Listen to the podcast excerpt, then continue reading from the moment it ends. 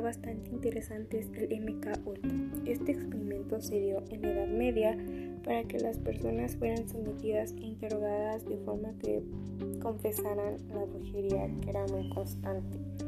El MK Ultra se refería a un programa creado por el gobierno de Estados Unidos, el cual traducía problemas de control mental base a la experimentación de humanos. Se dio en la Segunda Guerra Mundial ya que era una técnica muy utilizada para saber este, los contraataques, secretos de Estado, etc.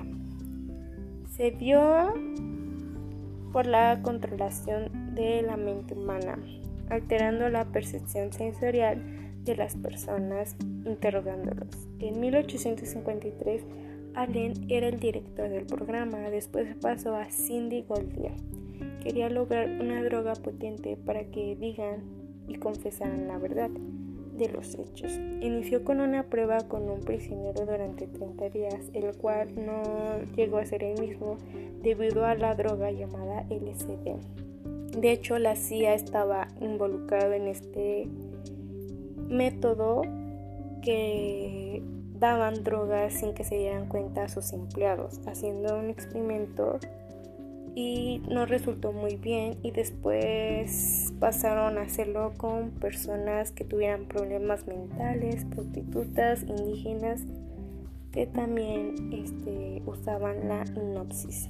Llegaban a un punto donde se les olvidaba todo y su objetivo era que nadie supiera lo que estaban realizando, obviamente amenazándolo a la gente porque sabían que nadie les iba a era la su palabra contra la del Estado.